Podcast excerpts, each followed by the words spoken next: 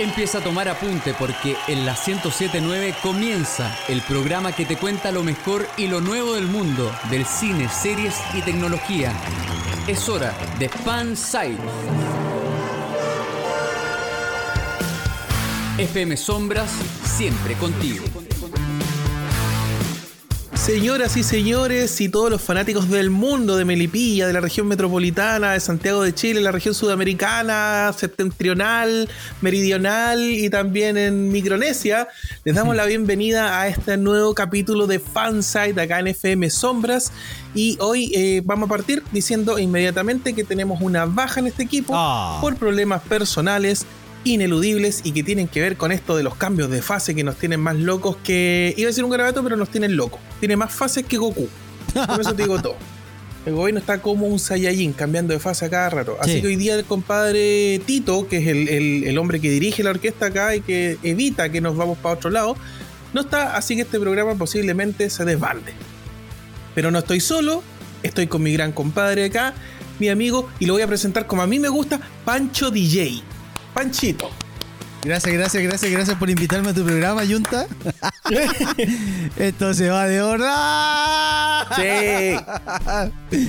Oye, sí, Voltito se nos. No, no, no, hay que aclarar al tiro, hay que decir al tiro que esto no es porque al Tito lo pillaron en un carrete junto con la Claudia Burra el otro día en Recoleta y, y, y está... No sé. A mí me dijo, me voy de mambo con Isabel Margarita Dublé. Y todo se descontroló. Oye, sí, la pillaron carreteando. Puta mi comadre, ¿cuántos más habrán por ahí los carretes clandestinos que hemos pillado? Oye, ¿sabes que yo con esa noticia me di cuenta los viejos que estamos? Todos, incluido Claudia Burr. Eh, sí. Porque todos empezaron, Y- a, todos empezaron a tirar el chiste en, en Twitter de que no, que Claudia Burr, que Isabel Margarita. Isabel Margarita en ese tiempo tenía como. Como 20, Tenía como 25 30. años, pues, weón, sí. Lo que pasa, y de hecho, lo, lo entretenido de esto es que mucha gente noventera eh, asumió que no era solo Mónica Godoy su amor platónico, sino que era Claudia Burr. Una mujer preciosa, hay que decirlo también. Yo tengo que admitir, yo tengo que admitir que Claudia Burr fue mi, eh, mi- uno de mis primeros amores platónicos de teleserie. Sí. Es muy guapa. Sí, eh. sí, muy y, y guapa. le cae por la estructura de, de su boca, de sus labios, Ya, le cae también esos ya. personajes. No, pero sí es verdad, esos personajes medio, medio así como que están pensando en otra cosa, mientras te dicen algo bonito, por detrás como que están pensando, como el meme, donde está llorando la mina y por detrás Se riéndose. cagan la risa, claro. Así que le vamos a mandar un, un, un cariñoso saludo a Claudia Burr. Le vamos a llegar cigarro en la semana. Y al Tito, que está también en un en este momento en una en, en una actividad eh, familiar, ineludible. Sí, sí, sí. sí. Eh, también le vamos a mandar un abrazo. Así que la próxima semana te esperamos acá ordenando el rebaño.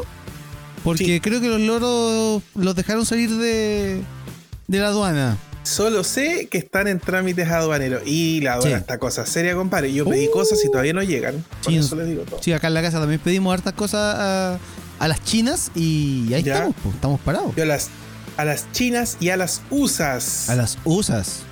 Compadre, vamos con los titulares. Antes de los titulares, como dices tú, vamos a recordar las redes sociales. Facebook, Ah. eh, nos puedes encontrar como fansite.cl.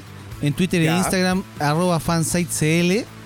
El WhatsApp más 569 50 83 48 16 y nuestra web donde están todas las redes sociales y todas las cosas que hemos hecho al, eh, a lo largo de este turbulento año es el www.fansite.cl. Ahora sí, nos vamos a los titulares. En Fansite, estos son los titulares. Hasta los gringos los demandan. Gobierno de Estados Unidos quiere que Facebook suelte el monopolio y suelte también a Instagram y WhatsApp. Y tenemos un ganador. Vamos a comentar el ganador y los perdedores de el Game Awards y otras cosas de videojuegos junto con un experto en videojuegos. Y esto va tomando forma. ¿Muchas confirmaciones o muchos rumores en torno al Spider-Verse de Spider-Man 3? Y no todos quedaron contentos. La industria quedó chata con los anuncios de Warner y HBO Max. Los directores y los productores están muy enojados. Suéltate un datito. Un servicio gratuito de streaming y una película de Netflix en nuestra hashtag recomendación FS. Soy Y aquí Francisco. comí ya, lo hicimos pésimo de nuevo. De Soy. Francisco Romero y tú. Fernando Hernández. Y, aquí, comienza Fan Site, el sitio donde confluyen todos los fans. Escuchas Fansite por la 1079 FM Sombras. Oye, noticias de tecnología, amigo mío. A ver, a ver. Apple lanzó sus nuevos AirPods Max. Que Oh, cuestan Max. 549 dólares. 549 es harta plata. Pero los audífonos prometen una cancelación de ruido activa, la, la- la más top de todo lo top que hay en este momento. Si bien Espérate. Apple se ha... Sí. Perdón, perdón, perdón, te interrumpo el tiro. Lo más top de lo más top es como decir mucho. Sí, Por sí. favor, a ver, cuéntame. Mira, eh, hasta el momento Apple se había dedicado solamente a hacer eh, eh, audífonos eh, inalámbricos de estos pequeños, de estos on-ear, los con Ujú. gomita y los tradicionales. Y ahora se lanza con eh, estos eh, audífonos superaurales, que son los que van encima de, de la oreja, los que son tipo casco.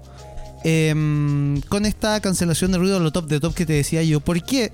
Porque tiene nueve micrófonos, nueve micrófonos alrededor de todos los audífonos para, eh, para procesar el audio ex- externo y transformarlo en una cancelación de ruido eh, activa em, lo más eh, cercana a lo, al, al cero ruido mientras tú estás escuchando tu música. Cero Los, ruido. exactamente, los que habían llegado más cerca, eh, creo que eran Bose con unos audífonos donde tenían 8 micrófonos y Sony con 7. Entonces este ya incorpora 9 audífonos. ¿Cachai? Entonces eh, eh, promete la cancelación de ruido. Y además el modelo es muy parecido, el- el- un- la, la parte de los fonos es muy parecido a un Apple Watch.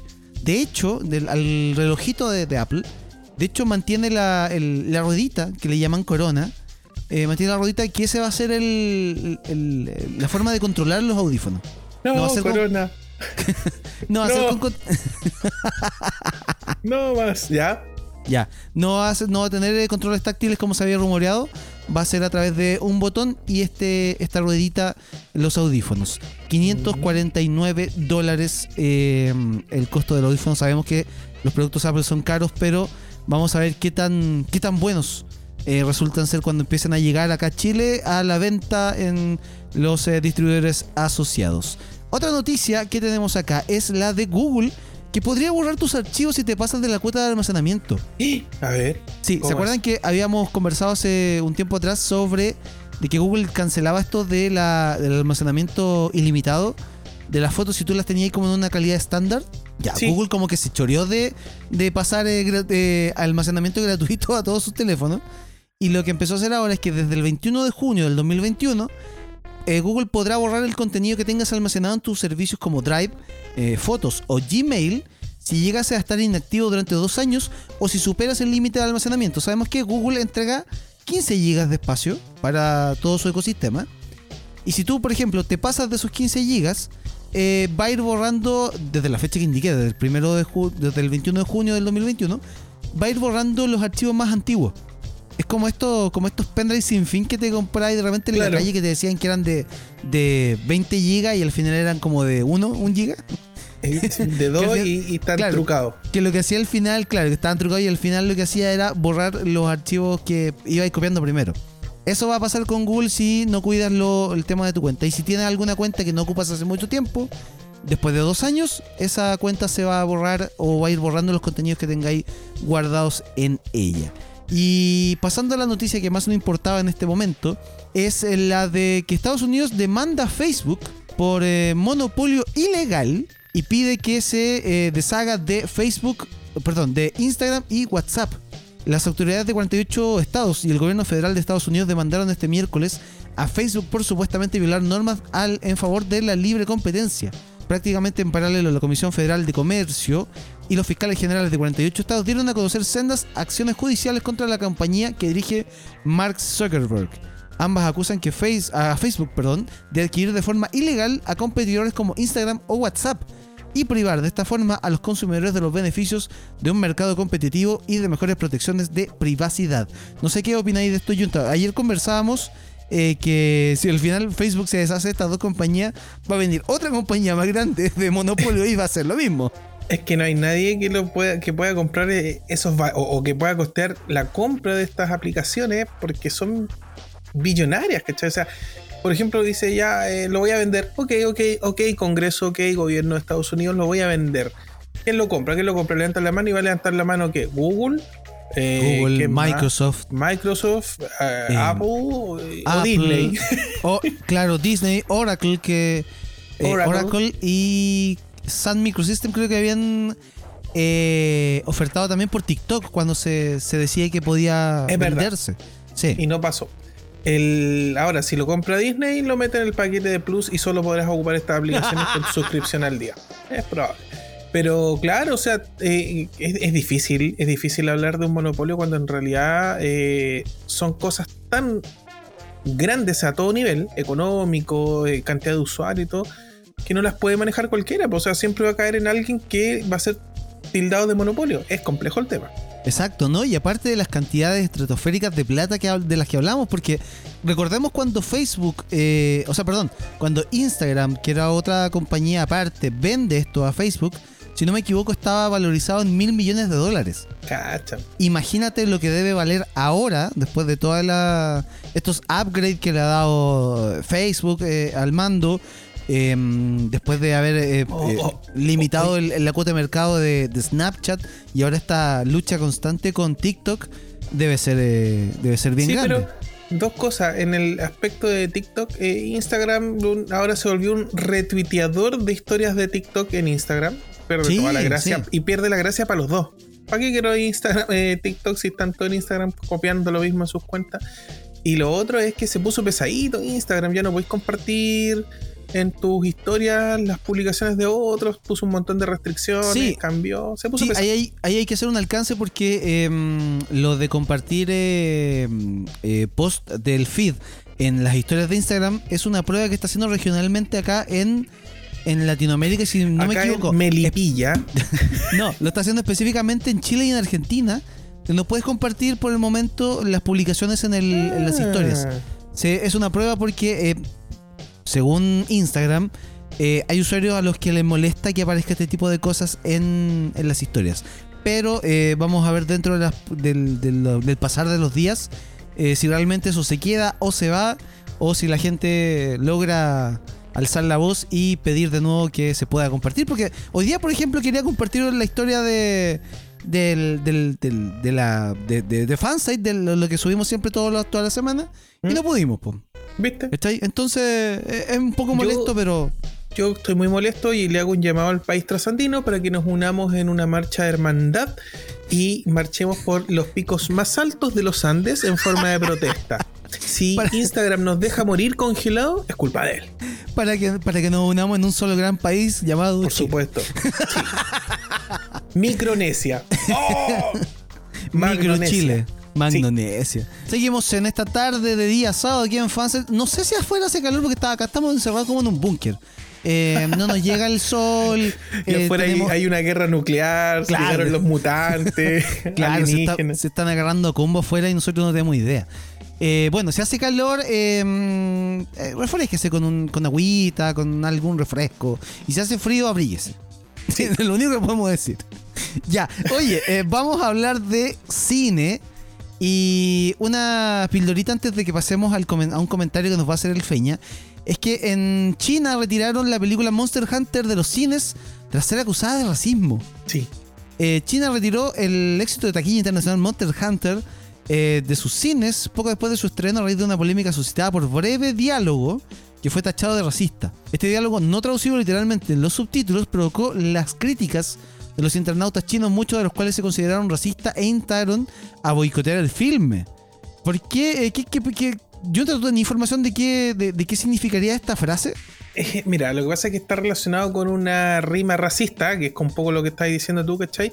Ujú. Y que está, y ojo aquí, pues está, y es algo que pasa mucho en Asia y, y en Europa, eh, está ligado a lo que se le decía a los niños de descendencia asiática durante la Segunda Guerra Mundial. Era como verlos para Ah, abajo, ya, ya. como, como menospreciarlos, ¿cachai? Como Ya, lo que ha pasado con tantas guerras Exacto. y, y genocidios, etcétera. Entonces, claro, les cayó con patar la guata. Eh, si bien puede sonar como, oye, si una frase cortita, eh, Pésimo, pésimo, porque no estáis eh, haciendo 10 lecturas de tu, de tu obra antes de lanzarla y sobre todo en un mercado donde podría haber causado ese efecto. O sea, no están haciendo la pega estos compadres. La empresa, la productora de la, de la película eh, dijo eh, públicamente no había ninguna intención en absoluto de discriminar, insultar u ofender de cualquier forma a ninguna persona de origen chino. en la red social Weibo, el equivalente de Twitter en China, afirmaron haberse sentido ofendidos por la asociación entre un chino y alguien obligado a ponerse de rodillas. Ahí está el tema. Y claro, eh, se entiende que a lo mejor no tenían intención, pero este tipo de, juegos de palabras eh, hacen rememorar eh, épocas súper tristes, sobre todo para estos países que quedaron súper destruidos después de la, de la Segunda Guerra Mundial país que invade país siempre deja una huella horrible. y, salió el, director, el, Anderson, el, Paul W.S. Anderson, y la Mivia Jovovich salieron a decir, puta, perdón, la laca. Entonces, pero es que, ¿sabéis qué? Yo pese a que, insisto, puede sonar muy pequeño y, muy quisquilloso, pero creo que no hacer la pega de tus diálogos y revisarlos, sobre todo en el 2020, es cagar la media a medio. Y sobre todo en un continente que en el día de hoy está dando las lucas al cine. Seamos honestos. China está moviendo el cine del mundo. Por eso que China domina el mundo, porque o, tus películas las va bien allá, o tu tecnología viene de allá, pero. claro. Así que mal por los cabros. Oye, hablando de cine, vamos a escuchar un comentario de nuestro experto de cine, el Yunta, eh, claro, eh, de la película Península. Sí, yo hace mucho tiempo pregoné la palabra de, en su minuto del K-pop y después pregoné la palabra de Train to Busan cuando todavía estaba en preproducción y todo. Yo ya estaba vuelto loco. Una por los actores de esa película eh, y dos por cómo se veía lo que se estaba trabajando.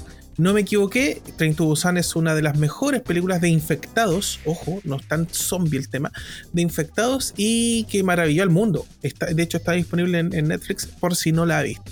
Entonces la gente eh, pedía a gritos una continuación. La cosa es que no se realizó una continuación directa, sino algo que ocurre cuatro años después de la epidemia que vimos en Train to Busan, que se desarrolla en Corea del Norte.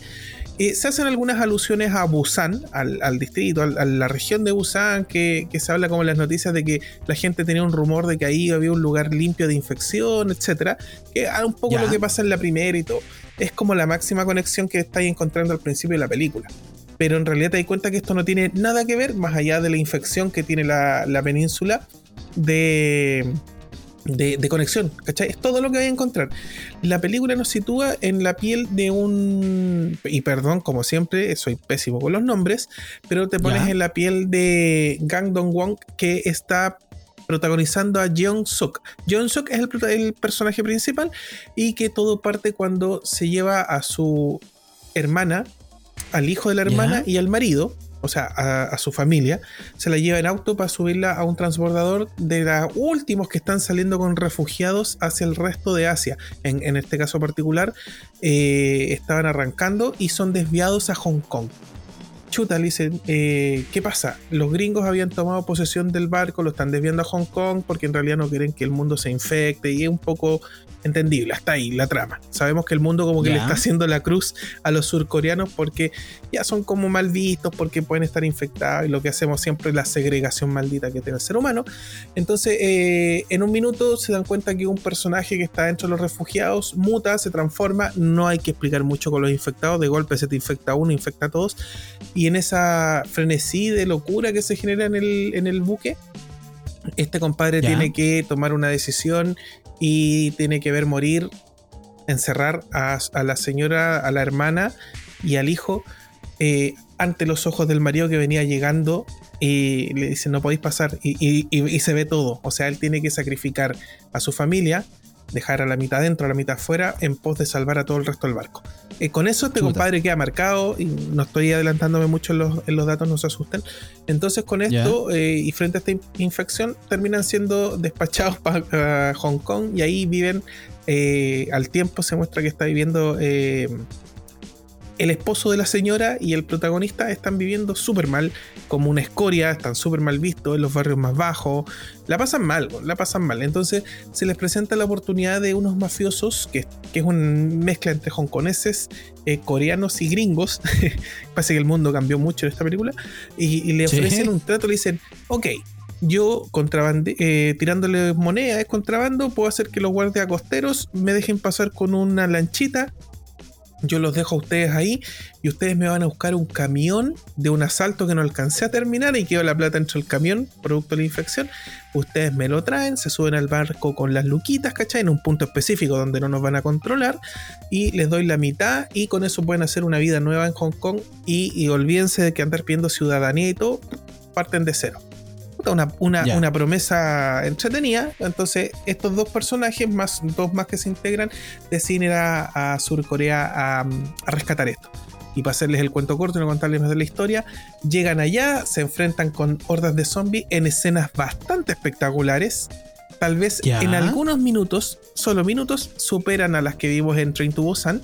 Algunas tomas muy buenas eh, un destacable manejo de las armas de, los que son soldados en la película, lo hacen bien. Eh, pero eh, la película toma un rumbo un poco clásico donde ves a, una distopía, donde algunos son abusadores de los más débiles, se encierran en búnkeres, hacen, hacen estas rejas que lo hemos visto en juegos y en películas. Un poco de Walking Dead. ¿Cachai? Ya. Carece de todo lo que te enamoró de la 1, excepto los buenos momentos de los infectados no deja de ser una película entretenida, no deja de ser una película que tiene trama por desarrollar que no les he contado, así que ojo, eh, el camino hacia el final tiene mucha más historia.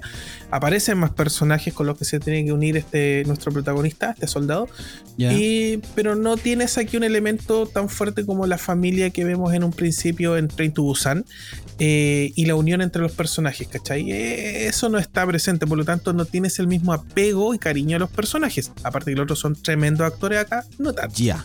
Oye, entonces, para cerrar el, comentario de, esta película que eh, en 114 minutos te va a volver loco, eh, ¿dónde la podemos pillar? Porque no está en ninguna plataforma de, video. Voy a hacer, no, no, está en, no la han subido y es triste porque podrían haber llegado a Netflix. Creo que el rumor es que llegaría a Netflix. Eh, la van a tener que buscar como Train to Busan Península y la van a encontrar, voy a ser súper piratero, pero la van a encontrar hasta en 4K. Vale mucho la pena porque el, aquí a diferencia del anterior, vale mucho más ver la acción con los zombies que el resto de la trama. Ya. Pero eh, se defiende por sí sola, igual la película igual te va a entretener mucho más que otras películas de Buenísimo, y con ese dato tremendo... Naveguen. Sí, búsquela, búsquela, búsquela. Con ese dato tremendo nos vamos a una pausa y a la vuelta tenemos eh, noticias, más noticias de cine, sobre todo del Spider-Verse, el clásico FS oh. y una que otra noticia de estas cocos noticias aquí en Fansite a la vuelta de la pausa por FM Sombras. Continuamos cultivando tu fanatismo. Sigue Fansite por FM Sombras. 8 de la tarde con 30 minutos, un poquito pasados. Eh, seguimos en esta tarde de día sábado aquí en Fansite. Y eh, nos vamos a la información de cine, Junta. ¿Qué está confirmado y qué no está confirmado en el Spider-Verse? De verdad, a esta altura, compadre, ya no sé qué es lo que está confirmado y lo que no está confirmado, porque te confirmo, te desconfirmo, pero partamos de una base.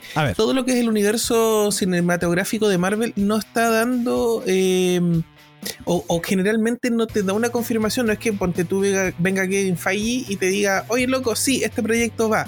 No, eso lo vemos generalmente en las convenciones o algo más oficial, que es muy poco lo que hacen en el año.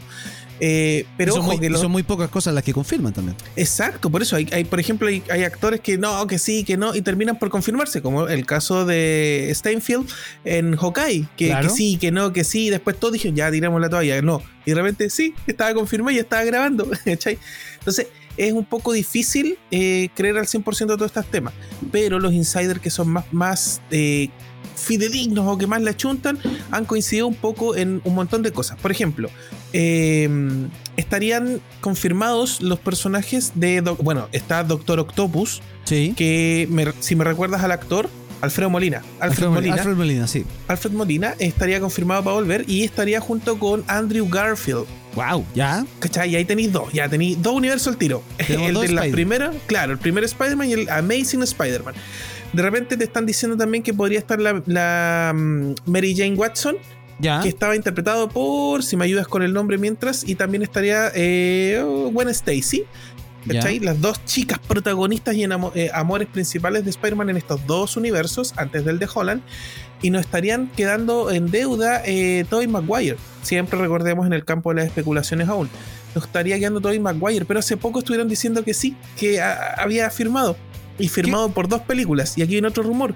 Todo esto estaría apareciendo eh, en Doctor Strange, en el multiverso de la locura, y que Ah. estaría saltando todo para concretarse en Spider-Man 3.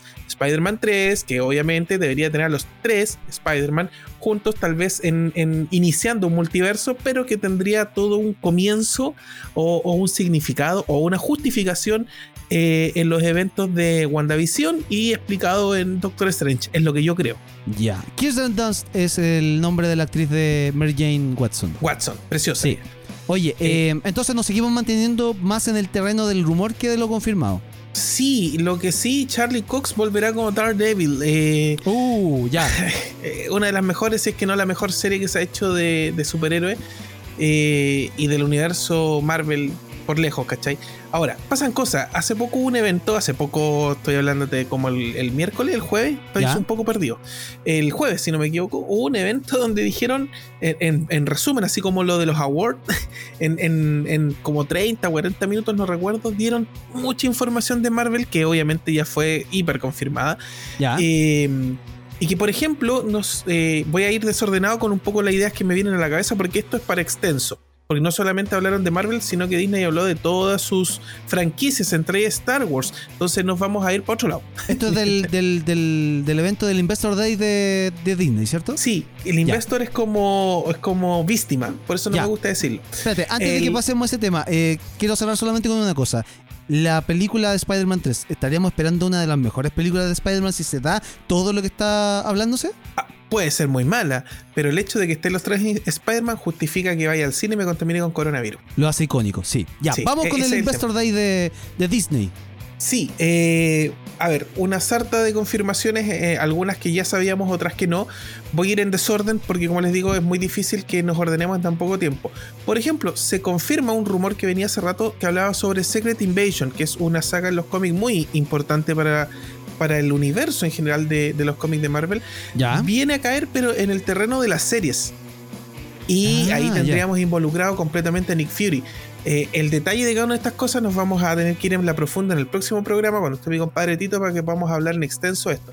Sí, sí, Eh, prometemos otra- que para el próximo programa vamos a hablar más en extenso de esto. Ahora vamos a dar solamente pinceladas de qué fue lo que se presentó, porque no, no podemos quedar fuera de esto. Claro, por ejemplo, Armor Wars, eh, que estaría con el Tom Shield, que me cuesta pronunciarlo, pero el actor de War Machine, Sí, en Tom una saga, en una saga que eh, involucra a varios personajes que entran y salen de este cómic, pero donde principalmente estaría involucrado también otra serie que se confirma, que es Ironheart, que es una chica que eh, a través de tecnología que mira, hay mucha tecnología Stark que está en el mercado negro. En Armor Wars tendría que andar este War Machine buscando, junto con algunos otros superhéroes, buscando esta, recopilando esta tecnología para que no caiga en, mala, en manos maliciosas. Pero si esta niña se hace eh, con una armadura propia, eh, no viene a reemplazar a nadie, solamente es un personaje más que sigue la senda de, de- de Tony Stark, ¿cachai? Entonces, seguramente ahí hay un nexo entre esas dos series, sí o sí. Eh, bueno, está confirmado lo de, lo de Hawkeye. Eh, lo Sí. venimos hablando hace rato. También estuvieron hablando sobre la tercera película de mm, Ant-Man and the Wasp, que es- tiene, tiene nombre y ya es la locura. Es Quantum Mania o Mania o Quantum Manía. Es la locura porque se confirma más encima que el villano principal es Kang el Conquistador, un compadre que, se- Oh. que, que- que es seco, que es fundamental, uno de los grandes villanos. Eh, ¿Qué otra cosa? Black Panther 2, Capitana Marvel 2, eh, se confirma la serie de Miss Marvel, eh, She-Hulk, que, que tiene... She- Mira, y de hecho cuando lo menciona dice, esta es una serie, porque eh, no hablan de Daredevil, pero Ajá. cuando dice esto dice una frase de mi compadre Kevin, y dice, bueno, She-Hulk es una serie de, de- de leyes, de abogados, ¿cachai? Y muchas cosas podrían pasar, personajes podrían llegar. ¿Y quién es, es abogado aparte de She-Hulk? Daredevil. Así No. que el nexo ahí, y lo que les he comentado otras veces, que es posible que esto se mezcle con, con, con la protección al anonimato de Spider-Man que fue revelada por Misterio en la, en la película anterior y nos vamos volviendo locos. WandaVision estrenó un, un tráiler que dejó más loco todavía a la gente. Eh, ¿Qué más les puedo confirmar? Oh, tal vez uno de los grandes noticias, se van a quedar muchos fuera. Eh, Christian Bale está confirmado como el villano de Thor Love and Thunder. Sí, ¿cachai? señor. que vendría siendo como el, el asesino de dioses, Gore. Ahí, ahí espero que haya mucho Gore. En eso. ¿Qué más? Eh, tal vez lo más importante, se confirma al fin que vienen los cuatro fantásticos. Sí. La primera familia de, de Marvel Studios, o la primera familia de Marvel Comics, y ahora la primera familia de Marvel Studios. Se confirma que, que estaría llegando los cuatro fantásticos. Y yo creo que se van a quedar mil cosas, van a querer Sí. retar, pero yo sé que el tiempo Panchito no nos va a dar. Sí, mira, Y- hagamos una cosa, comprometámonos 100% para la próxima semana comentar todo el resto de los lanzamientos porque hay un montón. Se lanzaron Loki. cosas para, sí, se lanzaron cosas para Walt Disney Televisión, se lanzaron cosas para eh, eh, National Geographic, eh, Lucasfilms, que también lo tenemos pendiente, para el canal FX, eh, para un montón de, de, de- de- de subdivisiones de Disney. Y, y en particular con todo lo que es Star Wars y el universo Filoni que se está armando y, y tenemos que hablar de eso próximo capítulo porque no nos da. Yo Sí. de hecho todavía estoy en, en éxtasis, ¿cachai? En- Todavía en estamos éxtasis, Sí, mucha información Mucha, entre que los, los Game Awards, lo que dijo Disney, Sí, el vamos a estudiar 10%. Vamos, vamos a estudiar todo esto y lo vamos a dar la próxima semana. Síguenos eh, en eh, nuestras redes sociales, fansitecl, en Instagram, Twitter y fansite.cl en Facebook, en nuestro WhatsApp, nuestra página web. Todo está ahí en fansite.cl. Y vamos ahora al clásico FS, donde el Junta nos va a comentar la gran serie Saint Seiya, o conocido como por acá, como los chilenos, los Caballeros del Zodiaco. Los caballeros, los caballeros. Cuando. mm, Es bien entretenido hablar de Saint Seiya porque eh, es otra de esas series que despierta fandom gigantesco, pasiones, que, que sí, que no, y las luchas internas. Hoy nos vamos a centrar un poco en lo que significó Saint Seiya. Eh, Saint Seiya tiene como, como, como gracia, ¿cachai? En la historia de un grupo de jóvenes guerreros llamados los Santos. ¿Ya? Esto tiene mucho que ver con, con mitología, con, con distintas eh, áreas de, de la mitología de distintos lugares que se van mezclando. Eh, estos cabros eh, protegen a la reencarnación de la diosa griega de Atena, De- bueno, de unas fuerzas del mal que poco a poco vamos descubriendo quiénes son. ¿cachai? Entonces estos cabros son, eh, en, esta, en distintas épocas han sido descubiertos, los van entrenando y postulan, de acuerdo a sus habilidades de, de combate, artes marciales, etc., postulan a ganarse eh, armaduras que representan distintos signos del zodiaco. No precisamente las 12 zodiacos que conocemos nosotros, sino que otros eh, distintos signos del zodiaco. ¿Ya? I- incluso podría decir que fuera del zodiaco, pero ahí están, digamos zodiaco, que tienen que ver con la mitología griega, de las constelaciones y todo. Ya. Entonces, eh, tenéis muchos personajes, tenéis rangos de, de estos caballeros, estos guerreros, tenéis rangos donde están los caballeros de bronce, que son los básicos, la- los más bajitos, los santos de plata, y después salta de los santos de oro. Y arriba de ellos está la diosa Atena. Entonces, ¿qué pasa? Eh, la historia se centra en esta generación, y eso es bueno recalcarlo, en esta generación de, de caballeros, donde cinco son los protagonistas y un- el protagonista principal y que le da nombre a todas las sagas se llama Seiya, y él es Seiya de Pegaso, es el santo de Pegaso. Él ¿Ya? fue, es japonés, perdón, me atoro de la emoción. El japonés fue, entre- fue a entrenar a Grecia y en Grecia, compadre, de, eh, tiene una mentora en, en Marin, una caballero de plata, que es la caballera del águila, le enseña todas las técnicas. Y aquí hay un punto que quisiera recalcar de Seiya. Eh, te- en, en el entrenamiento que va en lo físico, las habilidades y todo, se empieza a hablar de la cosmoenergía, que es el gran eje central, eh, más allá de las guerras santas, es el gran eje central de la serie. La cosmoenergía es como el ki de, de- de Dragon Ball, es como el Nen en Hunter x Hunter, o, o el chakra, o los chakras en, en Naruto, o, o el Reiatsu en, en, en Bleach.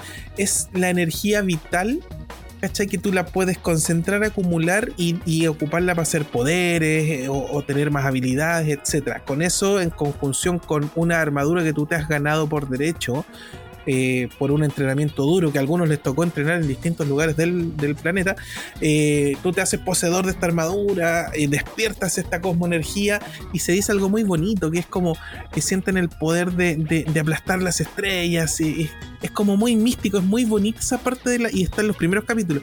Entonces te, te genera una inmersión inmediatamente a algo más místico Ajá. que tiene esta serie.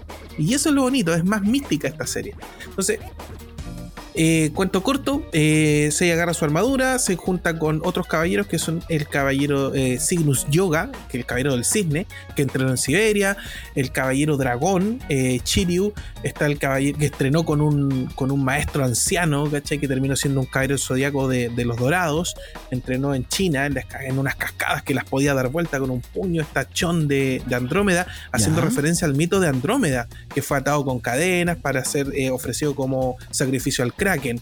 Eh, No tu gato. su- no, no mi gato. No, mi gato no se come caballeros. Eh, y está el hermano que Siki de Fénix, que para que salvar a su hermano, porque Chon iba a ser entrenado en la isla de la muerte, y Chon es de personalidad más relajada, más no quiero pelear, y es el más poderoso de los caballeros. No quiero pelear, soy relajado, y dijo, este bueno, lo entrenan allá, lo matan. Cambió los papeles y él se fue a la isla de la muerte. Y, igual la pasó pésimo, pero se ganó la armadura del Fénix. Es la única armadura que es más poderosa que todas las otras armaduras bacanas que salen porque se puede regenerar, como un Fénix. Buenísimo. En estos cabros que tienen que, que- que van enfrentando distintos caballeros, hay un, un tema de, de un patriarca que es el que controla el santuario, que está bajo las órdenes de Atena, pero como Atena es muy chiquita todavía, no está todavía despierta la personalidad de Atena en esta nueva eh, encarnación, porque estos, compadres todos son reencarnaciones de sus anteriores eh, versiones, eh, despiertan y tienen que combatir al patriarca que terminó siendo corrupto y manejar las fuerzas del mal, y entre las fuerzas del mal te encontráis que también hay otros dioses, como por ejemplo, voy a citar en desorden, no en el orden de la saga, Ajá. está Poseidón, les aparece Hades, que son todos hermanos del panteón, ¿cachai? De dioses Claro. griegos. Está Hades, Ares, que ojo, ahí hay un tema de, de griego, romano y todo. Eh, qué sé yo, está Apolo, hay películas, eh, es un sinfín de cosas, es un universo extremadamente grande. Es imposible que yo les resuma o me extienda en ese tema. Solamente me quiero quedar con que eh, e- esos caballeros, esos personajes calaron tan hondo en la cultura que, que llegaron a ser tema de controversia en la televisión chilena, donde se les acusó casi de pornográficos. ¿Cachai? Y era Ya. porque en realidad cuando ellos combatían había un minuto donde las armaduras se las sacaban para pelear a torso desnudo porque ya estaban en el máximo, ya con toda la choreza a pelear y todo. Y eso era como medio porno para algunos estúpidos de la, de la prensa de esos años. Años 90, pues viejo. Años 90, años 90. Sí, Sí. había animación bien cochina, el hentai siempre existió, pero esto no era, esto no era el caso. Y lo mejor es esto. La música de fondo, esa música triste. Oh, Ese pianito es tan que- triste. Y eso, pa- mira, qué bueno que lo mencionaste. Y el otro coso, coso, ojo, el otro coso central de Saint Seiya es su muy buena banda sonora. Sí. Su banda sonora es, es mística pura, es muy bonita, muy acorde. Cada personaje tiene una, eh, melodías entrañables. Las melodías tristes de Saint Sí. Seiya no las podéis sacar de tu cabeza nunca más. Son preciosas. Y la historia de cada uno de vida también. Ahí hay uno, para dar un ejemplo, que es Cygnus Yoga, que tiene que bajar a ver el hundimiento en Siberia del barco donde iba su mamá y que su mamá está como rezando preservada en, los- en el frío del Ártico y él baja a ver a su mamita, es como bien, y ahí suena esa melodía triste, ¿cachai? es cuático, es cuático, pero para cerrar, también decir que Saint Seiya tiene el mejor relleno de la animación japonesa, que en un minuto alcanzó lo que el manga iba escribiendo, la serie de animación la alcanzó. Chuta, ¿qué hacemos? Metamos un relleno y rellenaron con la mitología de Asgard, estamos hablando de. Odín, Thor y todo, y lo hicieron bien, súper bien, al punto que llega a ser de los puntos más altos de la serie animada eh, de Saint Seiya, por eso se le conoce como el mejor relleno del anime.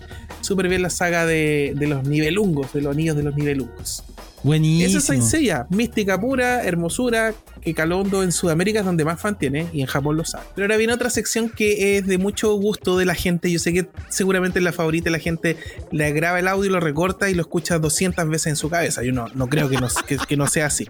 Ah, y aprovecho de mandarle un saludo a nuestro compadre Tito, que le voy a mandar más saludos durante el programa, porque producto de esto de la fase y los cambios nos desordenamos y hay prioridades y no nos puede acompañar el día de hoy mi compadre Tito, pero esta Coco Noticias para él porque es, la goza mucho igual que yo.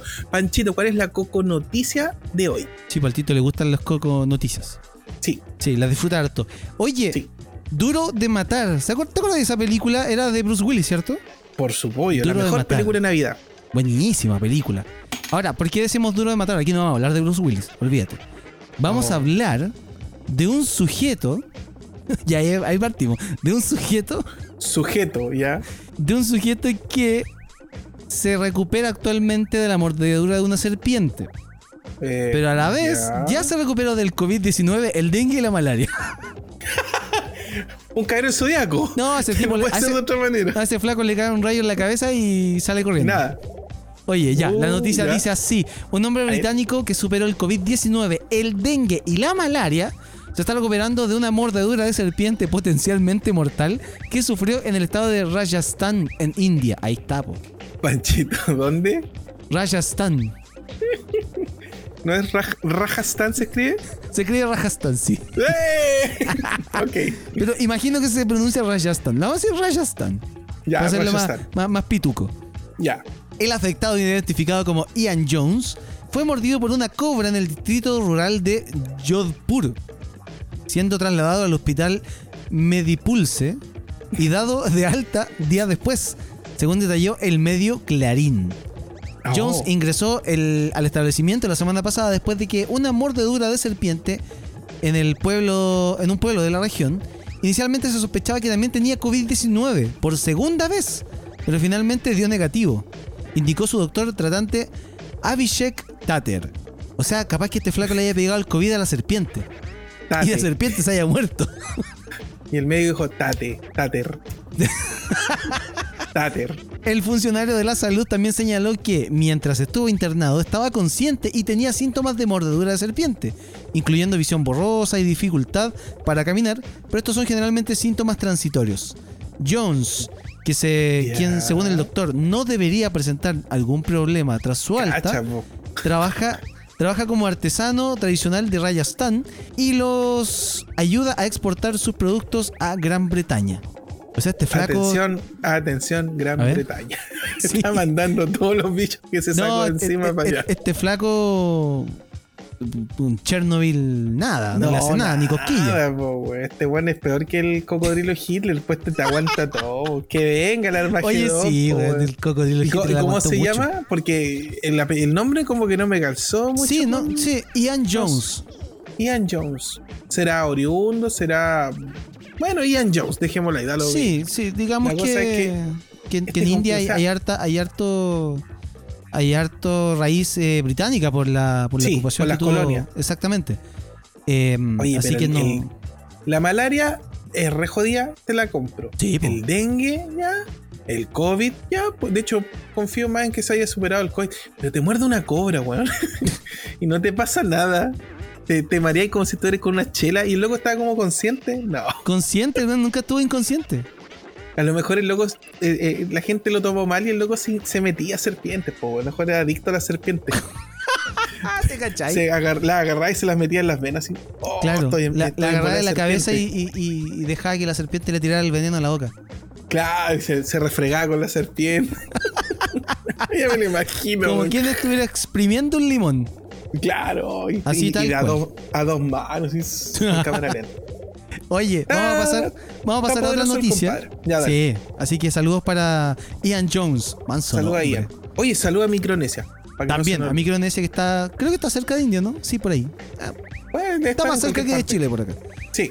Oye, roban un cargamento de tarjetas gráficas Nvidia valorado en más de 350 mil dólares. Te cayeron del camión. El robo tuvo lugar en las fábricas de MSI en China, como han explicado en Tom's Hardware, la revista. Al parecer los ladrones que se cree que contaban con ayuda de algún eh, de los empleados de la fábrica consiguieron infiltrarse en uno de los almacenes y robar más de 40 cajas repletas de unidades de la nueva tarjeta gráfica. Estamos hablando de la tope de línea de Nvidia, la RTX 3090. Que esa Mientras es tú das la noticia, voy a ver si está saladita. disponible en Chile. Ya. No se trata de una gran cantidad, pero MSI está haciendo todo lo que está en sus manos para recuperarlas. Incluso han ofrecido el perdón a los ladrones si la entregan y ofrecerán una recompensa de 15 mil dólares a todo aquel que tenga información al respecto. Sin duda, esta nueva generación de consolas y de tarjetas gráficas son un botín bastante suculento. Y acá el artículo que estoy leyendo de xmodo.com recuerda también lo que pasó hace semanas atrás acá en Chile con el cargamento de, P- de PlayStation 5 que, que fueron eh, robadas desde un camión que iba hacia la tienda Falabella. Lo claro está es que va a haber unos cuantos gamers que esta Navidad se van a tener que quedar con los dientes largos sin recibir su tarjetita de gráficos. ¿Encontraste la tarjeta, no? RTX suena 3090. como, como canal de radio peruano. RTX 3090. que así Saludos para el. Perú. Sí, Sí, pues buena sí. onda. Hay cualquier ñoño en Perú, compadre. Sí, ñoño pues. en Perú. Y de repente no escucha. Eh, aquí estoy, ahí le voy a decir, estoy en un famoso sitio llamado SP Digital. ¿Ya? Con- perdón, conche, puede poner todo, ponga, ponga el pito, lo voy a decir, conche tu madre. Compadre, vale dos palos, 1.999.990 pesos una tarjeta y si lo paga con, con WebPay o crédito le sube a 2.069.990. Cacha. ¿Cuántas, ¿Cuántas se robó? Se robaron 40 cajas, avaluadas en 340 mil dólares. 40 por 2 millones nos da 80 millones. Se compraron Cacha, una casa. Manso botín. Y Oye, deberíamos como que empezar a dejar esto de la radio. Dedicarnos a, a- a perseguir camiones. Sí, me gusta. Oye, pero para armarte un computador para esa tarjeta tenéis que gastar por lo fácil 5 palos más, po.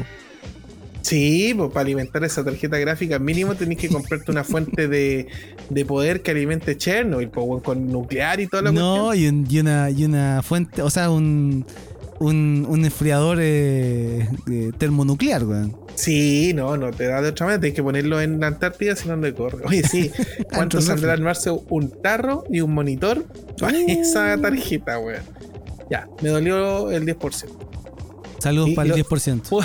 ¿Puedo, decir algo triste? A ver, ya. Bueno, ni con el 10% me puedo comprar esa tarjeta, weón. Tienes que juntar los dos 10%. ahí está. lloremos. Ahí está, pues, ¿viste? Pero ya no. Oye, nos vamos a la pausa. Porque a la vuelta tenemos. ¿Lo decimos o no lo decimos? Eh, dígalo nomás. Sí, nos va a acompañar un grande de eh, los videojuegos. Va a estar con nosotros Claudio Ortiz. Desde aquí Casuales nos va a comentar sobre lo que fue los eh, Game Awards. Y uno que otro comentario de videojuegos. Vamos a estar eh, desmenuzando ahí con el Junta eh, las noticias, ¿no, Claudio? Eh, así que nos vamos No. a la pausa y volvemos aquí en Fansite por FM Sombras. Presiona Start para continuar la partida. Sigues en Fansite por FM Sombra. Cuando el reloj ya está marcando un poquito más de las 9 de la noche, seguimos aquí en Fansite por FM Sombras. Y llegó el momento, llegó el momento que eh, habíamos anunciado antes de la, de la pausa. Vamos a hablar de videojuegos, vamos a hablar de los Game Awards eh, y de muchas otras cosas con, yo creo que uno de los eh, grandes expertos del, del videojuego aquí en, en nuestro país. Eh, ¿Lo presentas tú o lo presento yo, Yunta? Lo presentamos entre los dos y yo parto diciendo que es una de las personalidades más calificadas para poder eh, hablar del tema videojuegueril. Sí, agrégale cosas, agrégale cosas. Para que después Sí, vuelva. eh, es una eminencia, es una eminencia de eh, los videojuegos desde los años 90 que viene entusiasmándonos con los con los jueguitos, con las consolas. Con ustedes sí. el tremendo y ídolo de multitudes, el señor Mr. Claudio. Ya de esta altura estoy un poco confundido, no sé si es eh, ahora es Series X, Series S, si, ya no sé cuál Tú es tu... puedes llamarme como quieras. eh, Yo, ¿en serio? ¿En Puedes serio? A mi, como tú quieras. a mi gran amigo, Mr. Claudio Papito. ¿Cómo están, muchachos? Qué alegría estar de nuevo con ustedes. Sí. Y la última vez dijeron que me iban a llamar de nuevo y nunca me llamaron. Pero bueno, acá estoy. Que hemos tenido unos problemas de presupuesto, Claudio. Y unos problemas Sí, con, no, con la de... Después la gente va a pensar que uno cobra, está loco. La disposición siempre está. Yo sé que Tito me odia. Yo sé que Tito me odia y no tiene que estar Tito. Evidentemente, para que yo pueda estar en el programa, lo entiendo. Lo entiendo. Lo entiendo. Entiendo que se sienta amenazado bajo mi figura. Estoy muy gordo, por eso. La pandemia me tiene muy gordo. Entiendo que se sienta un poco amedrentado. Oye, Claudio, vamos a ir al, al, al hueso, al tiro, Ya, porque el tiempo apremia.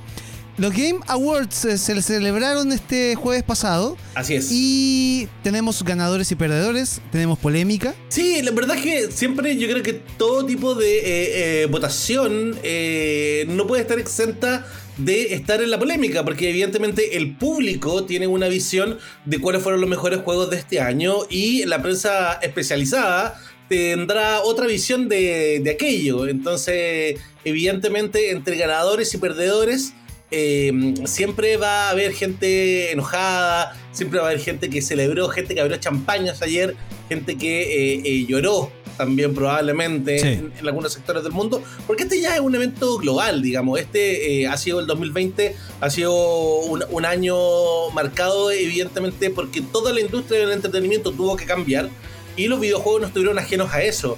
Entonces, eh, lo- los grandes eventos de los videojuegos eh, estuvieron eh, en- a muy bajo nivel en el tema de impacto e información para entregar al jugador.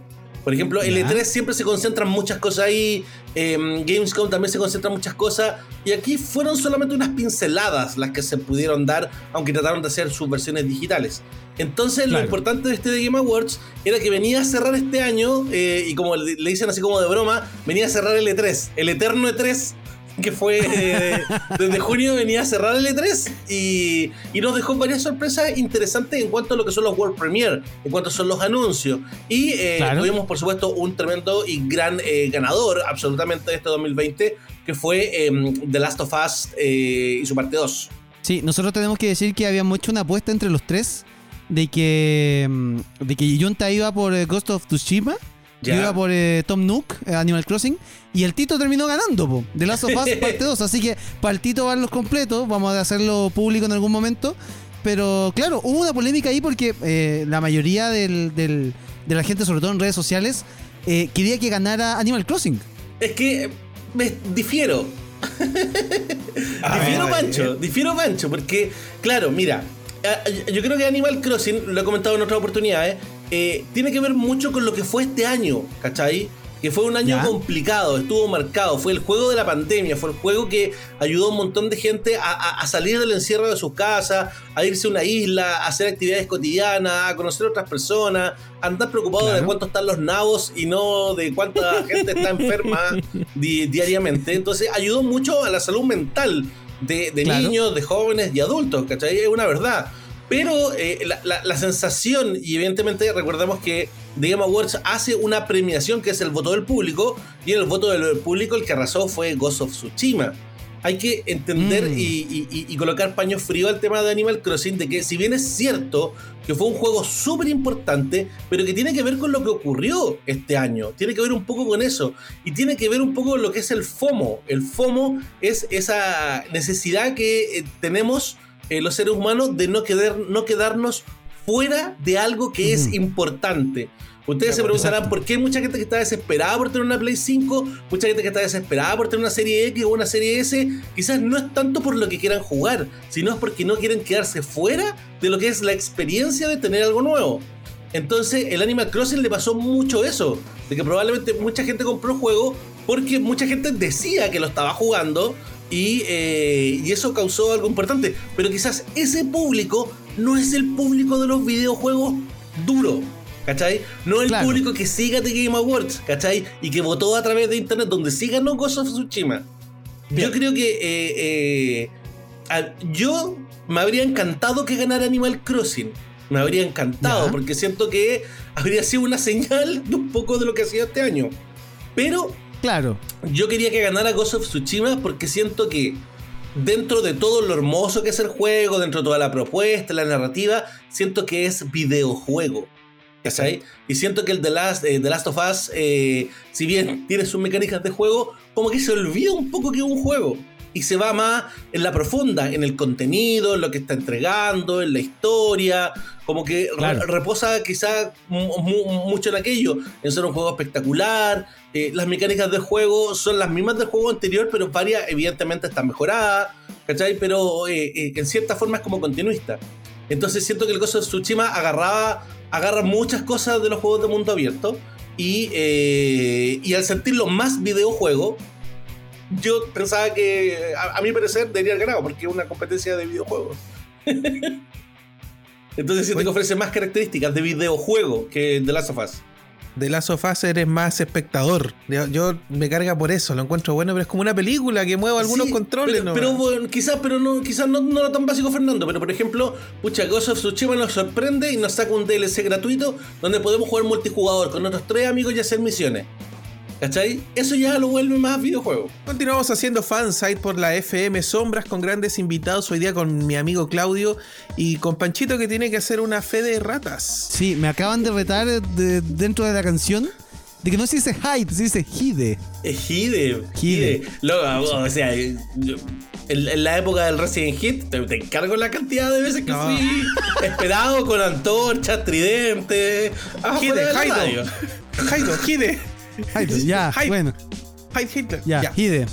ya. Seguimos, ya, seguimos conversando sobre los Game Awards. Eh, Claudio, eh, ¿qué, Sí. qué- qué otros gran- qué otros fueron los, los grandes ganadores de la noche? Uy, em, yo creo que eh, una cosa que nos sorprendió fue el mejor juego en constante evolución que ganó No Man's Sky. Yo creo Ya. que ni siquiera el Sean Murray se lo esperaba ganar. Estaba como tomando agua y como que se atoró. Jamás esperó que iba a ganar.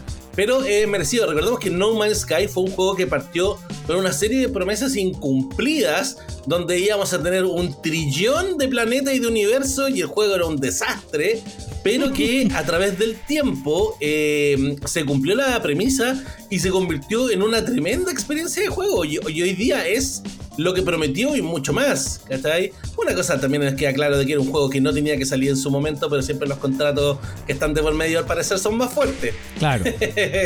Pero eh, No Man's Sky eh, también fue una. una fue- pa- pa- para, mí fue una sorpresa. Eh, en los premios por impacto, me gustó muchísimo que ganara Tell Me Why, que es un título de Don't Not Entertainment que tiene muy presente el tema de las personas transgénero.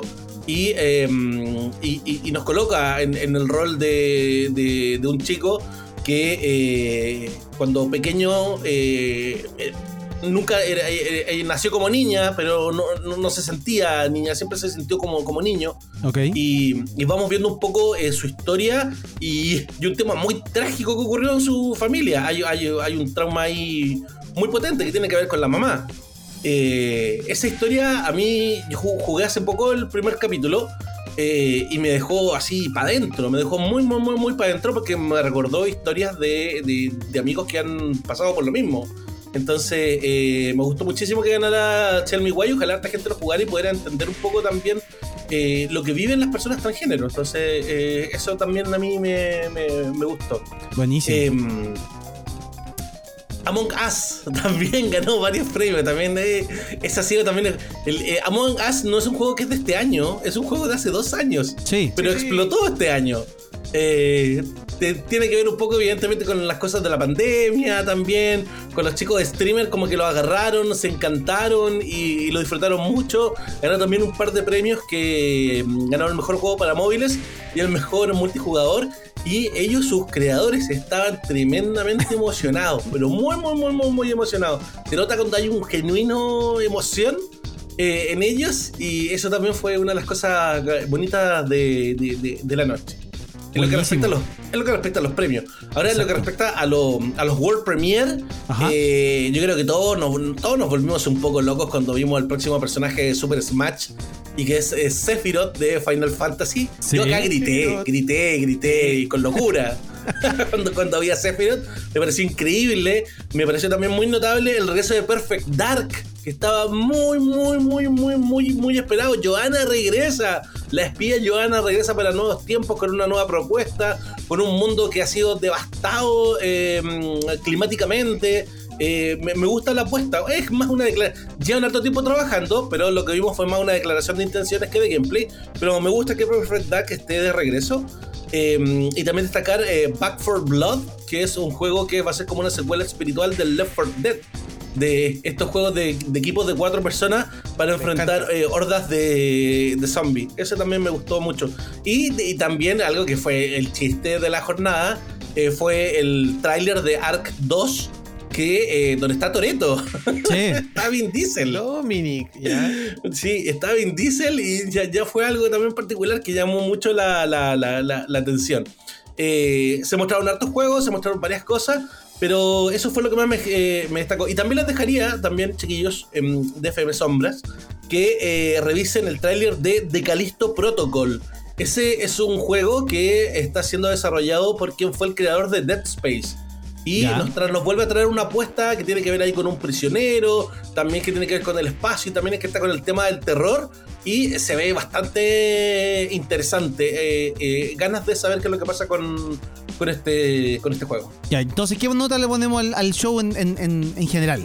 ¿Sabéis que a mí me gustó? Si tuviera que colocarle una nota de. Si tuviera que colocarle una nota de 1 a 10, ¿cachai? Tendría que ponerle un 9, un 8, un 9, pero sería en verdad por mi culpa, porque sería por cosas que yo esperaba ver. Yo esperaba Claro. ver quizás algo más de bayoneta, eh, quizás ver algo más de Xbox o algo más de Play. O, por ejemplo, los juegos. ¿Se acuerdan que anunciaron un par de juegos de Batman hace tiempo y no supimos nunca más nada? Claro. anunciaron el del Suicide Squad y el Gotham Knights. Entonces, como que lo anunciaron en un evento de DC y como que no vimos más de ellos. Más habría gustado haber visto un poquito más. Pero eh, estuvo más cortito que en otros The Game Awards. Estuvo más cortito, estuvo más preciso. Y yo creo que fue un súper buen evento porque da, da para eso, va para disfrutar, da para sorprenderse y da también para discutir.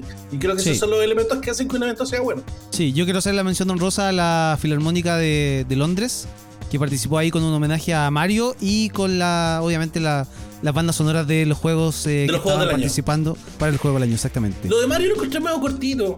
Sí, fue muy corto, pero fue, fue disfrutable. Sí. Oye, que Claudio, para la gente que no vio el Games Awards y se los quiere repetir. Eh, nosotros tenemos disponible nuestra retransmisión en Aquí Casuales. Eh, nos pueden buscar en Twitch, twitch.tv slash aquí casuales. Lo pueden buscar ahí en, lo- en los videos, los últimos videos. Ajá. Y también ayer lo subimos a YouTube. Me cayeron Ah, todas, me cayeron todos los las maldiciones del infierno de copyright. O sea, hasta antes de que entrara a hablar con ustedes, muchachos, me hayan caído dos copyright más. Pero Chuta, todavía ya. está el video. Ya. Ya. Creo que todavía está el video. Ya, y los Pero Twitch. en, en twitch.tv slash aquí casuales, ahí pueden ver nuestra retransmisión, a- absolutamente. Y, em, y en YouTube también nos puede buscar como, como aquí casuales. Así no, así cortito. Aquí casuales. Se nos hizo súper corto, pero te queremos agradecer por la buena onda, por la, por la disposición a comentarnos los, estos Game Awards. Y Nos a obviamente, pelear a Cyberpunk. Claro, nos alcanzamos, pero ya lo dejamos para otra, para otra oportunidad. Eh, porfa, eh, anuncia tu, tu pyme. Eh, invita, Oye, invita a la gente de Melipilla a que te siga en Aquí Casuales. Oye, hago la invitación por supuesto a toda, a toda la gente. Eh, estoy ahí con mi amigo Klausen Hans y también con eh, varios amigos que nos están ayudando. Estamos haciendo mm, a través de Twitch un programa que se llama Aquí Casuales, que tiene dos versiones, Aquí Casuales de Show, que eh, estamos los martes, los jueves y los sábados eh, conversando de videojuegos, de, de series, de la vida misma. Los temas son de todo. Sí, es de- una conversación de- como la- las conversaciones que a nosotros nos gustan y también como un poco este programa. Son conversaciones entre amigos, entonces sabemos que eso le encanta a la gente. Y también tenemos eh, aquí casuales gameplay, que estamos los lunes, los miércoles y los viernes también jugando algún videojuego nuevo o antiguo o lo que nos caiga. Sí, digamos que el que está ahora en este momento transmitiendo es tu doble. Eh, exactamente. Sí. sí. Está tu doble mientras conversas con nosotros y después te cambias.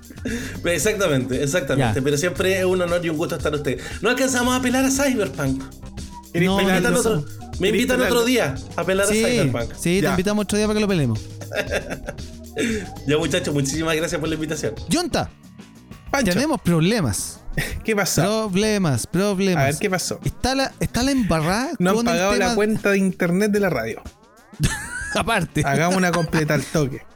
Al toque, no han pagado el, el- Oye, la tengo- reparación del aire Perdón, acondicionado. Pero tengo unas Ah. ganas de desde el principio de la pandemia, tengo unas ganas de comerme un simple y exquisito completo, de hecho un tomate mayo con pan chop. Solo le pido eso al universo, viejo. Pero en un local, poder ir y consumir eso. Yo me, yo sé que sí, o, o esos completos que uno sabe que son falsos, pero Da son, lo mismo. al final igual lo- te los comí con los de la, los de la, De la, los de los, de la plaza de armas. O de los servicentros del, sí, con la de- de palta. Copec. dicen que esa palta, si tú la, la, la mirás en la oscuridad, brilla, así es como fosforescente. alguna cuestión debe tener. Ya, oye, tenemos problemas porque em, comentábamos que los eh, productores y directores están enojados con Warner por el, el anuncio de que van a estrenar sus películas en cines y a la vez en la plataforma de streaming HBO Max. claro, claro. Durante la semana había salido Christopher Nolan, uno de los principales eh, detractores de, de- esta medida, y se mandó un comentario más o menos. Dijo, su, su decisión no tiene sentido en lo económico e incluso el inversor más casual de Wall Street puede ver la diferencia entre disrupción y disfunción. Eh, eh, criticó muy, muy duramente el- esta decisión de, de Warner de lanzar las películas a través de sus plataformas. Dijo que HBO Max era la peor, la peor eh, plataforma de streaming ok.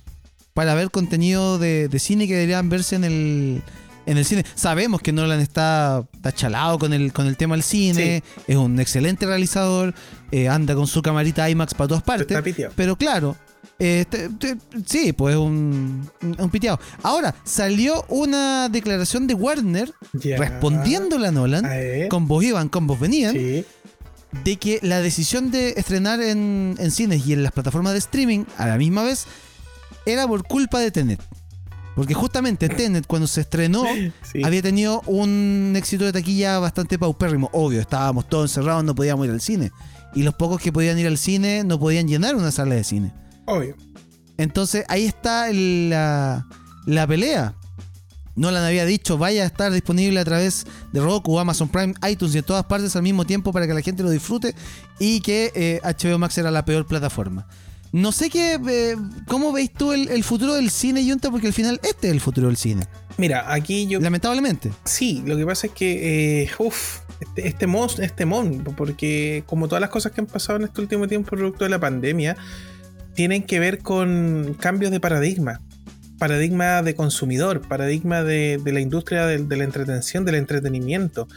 Eh, es brutal, es brutal. Son tiempos de muchos cambios. Ahora, respecto al, al- al tema exclusivo, fíjate que eh, yo el otro día estuve conversando, en realidad estuve chateando, porque para qué voy a mentir. Estuve chateando Ya. con Gal Gadot y me contó que solamente el equipo. ¿Cómo está?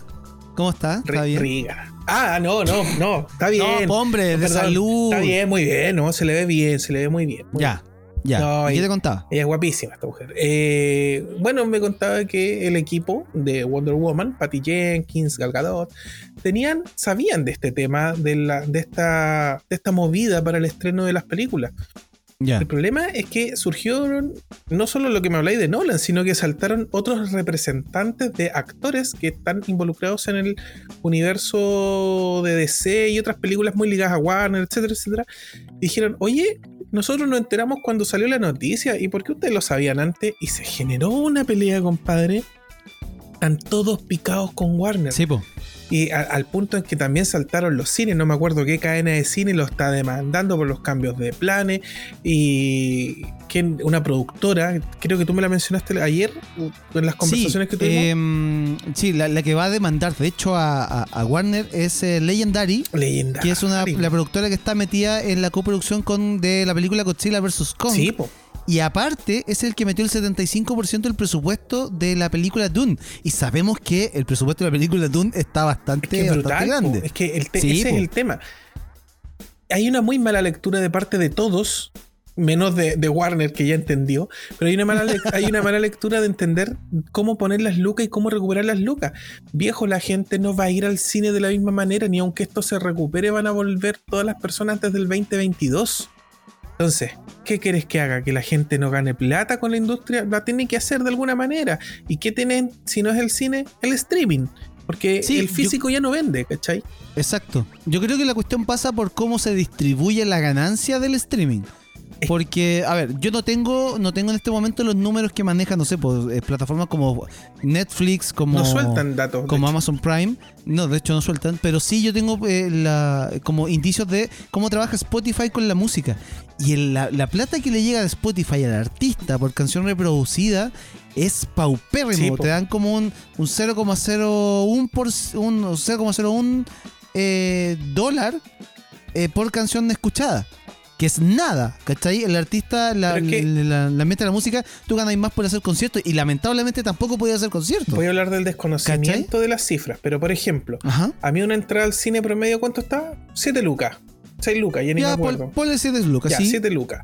Eh, eh, sabemos que el negocio del cine es vender cabritas, no, no la película. Pero igual tiene que pagar la a la distribuidora para poder exhibir las películas ahí. Y ahí hay una ganancia en la entrada y todo. Entonces, supongo que de esas 7 lucas, en realidad a, a la distribuidora le paguen, no sé, 5 y a las originales, los creadores le llegan 4. No sé, estoy dando un poco. Se va recortando la, la, la comisión, ¿cachai? Porque hay muchos actores intermedios. Si eh, las películas son enviadas de forma satelital, por si no sabían, Sí. se mandan de forma satelital, se descargan un disco duro bajo 7000 llaves y todo. Pero igual, hay hartos Exacto. procesos que tienen un costo. Entonces, eh, claro, se va mermando. ¿Qué pasa si esa merma, que aunque igual la hacía ganar plata, desaparece? O sea, ya no, Exacto. ya no tengo el canal del cine para que por último me lleguen esas 4 lucas. No está. Y el streaming le cobra 5 lucas, 6 lucas a los compadres.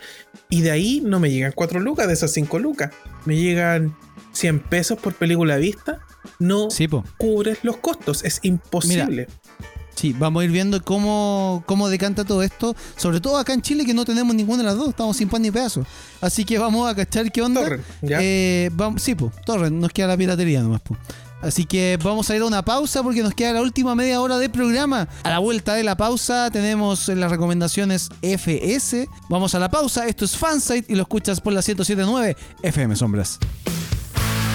El cine, las series, los videojuegos y la tecnología vuelven a ser de las suyas. Escuchas Fansite por FM Sombras.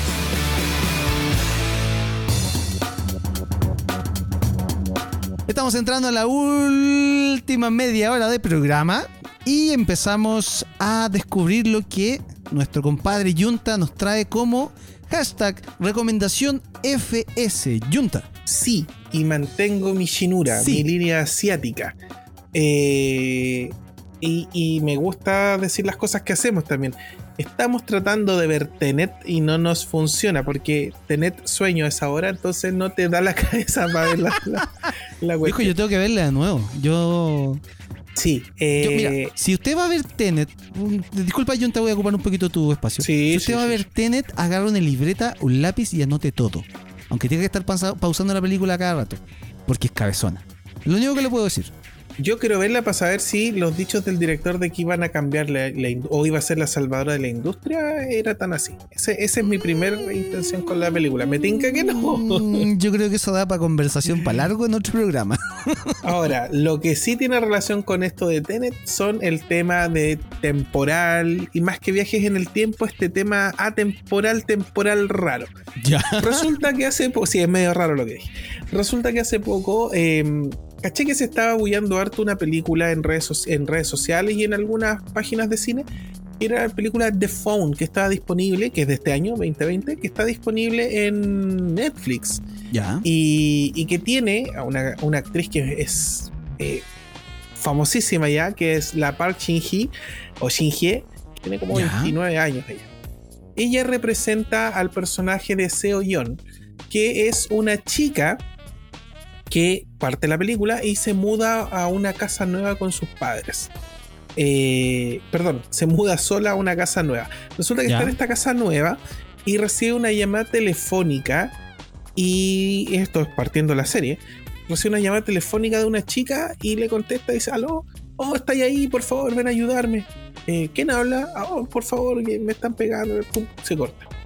Ya. Lo dejo pasar. La vuelven a llamar. Eh, ayúdame, porfa. Y da la dirección. Ah, está ya. pidiendo hablar con alguien y le dice, oye, yo no soy esa persona. Sí, mira, ven, por favor, ayúdame. Corta, después vuelve a llamar y dice, oye, estoy en tal lado, ¿cachai? Por favor, ayúdame, ayúdame, que mi mamá me quiere matar. Chuta, ya. Chuta, queda com- complicada mi comadre. Y de repente, eh, lo que uno esperaría es que eh, la chica le empiecen a pasar cosas en la casa y la casa embruja. No, no pasa eso. Acá Ya. es muy diferente y eso es lo entretenido. Eh, la chica empieza a detectar eh, como un poco como, como una sensación de que ciertas cosas de lo que las llamadas telefónicas le relatan estuvieran ocurriendo en la casa. Ya. No me refiero a que sintiera fantasmas, sino como, esto está pasando ahora.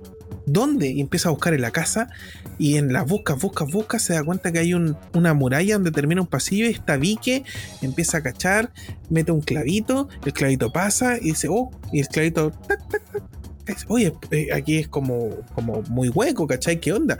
Y empieza a romper, se da cuenta que hay un subterráneo, baja y encuentra una silla con un oso. Chuta, y tú decís, lo primero que decís, tú dices, chuta, esto es terror asiático. Empieza el tiro. Y aquí lo entretenido es que sin ser Parasite, que es una obra maestra, sí te muestra mucho de cómo son los planos y cómo se ilumina y cómo se, se lleva a cabo la cine- cinematografía desde el punto de vista visual de, la, de, de- de Sur Corea. ¿Ya? Entonces la, la- la- la chica empieza a investigar, sigue las llamadas, hasta que de repente, eh, no les voy a dar tantos detalles, la protagonista actual dice, oye, tú estás en esta casa, pero hace hartos años atrás. ¿Ya? Y la chica del pasado le dice, ¿la dura? Y la del futuro le dice, sí, la dura. Así que te voy a ayudar. ¿Cachai? Porque la mamá la maltrataba y la, y él- y la, la mamá la, la acusaba de que tenía un demonio adentro y le hacía Ah. como santería y brujería. Ya. Entonces la tenía encerrada en la casa, Y la maltrataba. pero la maltrataba, ¿cachai? Eh, eh, con la excusa de sacarle el diablo de adentro. Entonces imagínate un, un- un tema temporal donde tenías a dos chicas que se vuelven casi amigas, considerando que esta chica que era maltratada no tenía más relación que con esta chica del futuro, vivían en la misma casa en distintas épocas y se comunican a través de un teléfono. ya, Hay un no era familiar. No, para nada. No, no hay conexión familiar sanguínea aquí. Es simplemente que habita la misma casa y la coincidencia está dada en el teléfono Sí. como el nombre de la película, que es a través de lo que se comunican, pero solamente con esos teléfonos. No, no hay otros tipos de comunicación. Entonces, lo que pasa en el pasado, la chica lo va viendo en el futuro, va viendo las noticias, va buscando, hace un poco de trabajo de, de- de- detectivesco. ¿cachai? Y te empezás a involucrar en este camino. El problema es que como buen cine coreano tiene su giro y te vas dando cuenta que de la amistad esta comadre le dice, oye, y, y este es lo único que les voy a decir de la trama para que se enganchen. Dice, oye, a la niña del futuro, ¿Ya? le dice, oye, eh, después de que han conversado tanto y compartido, ¿sabéis qué se me ocurrió? Yo sé que tu papá murió, y lo echáis de menos, y que odias a tu madre, pero tal vez yo pueda salvar a tu papá. Y lo salva. Ah, no. Y lo salva en el pasado. Pero un favor de esa envergadura tiene consecuencias. Una hora 52 de puro terror asiático en Netflix. Una hora 52 de este comentario. También. Panchito, yo la recomiendo, tenéis que verla. Eh, eh, Es, una buen, un buen mono chino. Anote la lista de series que no va a ver. Series que me han recomendado y que no tengo tiempo para ver. Sí, animes Check. que jamás veré, Listo. pero que son buenos. Oye, ¿cómo se llama? Em, la. eh, ah, ¿cómo se llama esta? La de Leva. Le vi el primer capítulo. mira, po, weón, mira, siquiera. Evangelion, la más po, trascendental weón, del mira. universo. ¿Cuándo Pancho vamos a la hablar de Evangelion? Sí, Pancho, el anime no es lo tuyo, pero las recomendaciones FS sí lo son. ¿Con qué nos sorprende, compa? Yo hoy día traigo una recomendación rata. Así, de, de primera. Yo sé que no todos tienen eh, lucas para pagar una infinidad de, de servicios de streaming eh, de los que hay, ¿cachai? Llamémosle Disney Plus, Netflix, eh, Amazon Prime. Ahora salió uno que se llama Stars. Va a salir después el otro de Disney que se llama Star Plus, qué sé yo. Hay una infinidad de eh, servicios de streaming, pero también hay alternativas gratis. Eh, hemos, hemos hablado de Pluto TV, esta, esta aplicación servicio que es totalmente gratuito y que ni siquiera te pide registrarte eh, para ver series, eh, películas, eh, de todo, contenido que no es el mismo del cable, pero muy similar y a costo cero. Hoy día les traigo otra plataforma gratuita que si bien no tiene un gran catálogo, porque de hecho se está renovando después de haber pasado por otro por otra fase, por una, una fase más o menos beta, llamémosle. Eh, es la plataforma gratuita del CNTV, del Consejo Nacional de Televisión. Ya. Se llama CNTV Play y ustedes pueden acceder a play.cntv.cl o a través de la página del Consejo Nacional de Televisión. Y acá tenemos, eh, si no es la totalidad del catálogo, porque como les decía, no está completo, tenemos yo creo que la, el, catálogo más eh, importante o, o más conocido del Consejo Nacional de Televisión. Ustedes saben que la- el Consejo Nacional de Televisión eh, aporta ciertas eh, cierta plata a algunos canales o algunas productoras para generar eh, contenido, obviamente para las distintas los distintos medios de comunicación. Claro. Principalmente son los canales de televisión, ahora aparecieron los, la- los servicios de streaming. eh, y, y- y esa, y esa, esa plata que le mete el Consejo Nacional de Televisión eh, les da el derecho a después ellos eh, distribuir ese contenido fuera de los canales de televisión y en este caso en este servicio de streaming.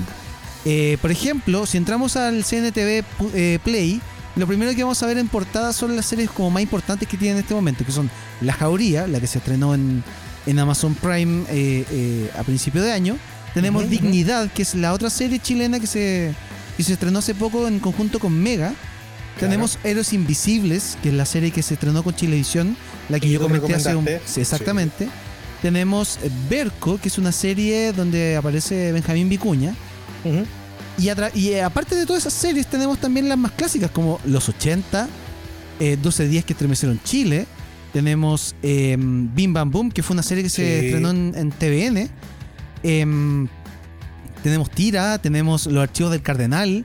Un montón Bueno. de series que fueron eh, eh, coproducidas con el, con el Consejo Nacional de Televisión y ahora están en esta plataforma. Esta plataforma tiene, eh, la puedes eh, encontrar en, el, en la web, como les decía, en play.cntv.cl y también tiene aplicaciones para móviles y para televisores.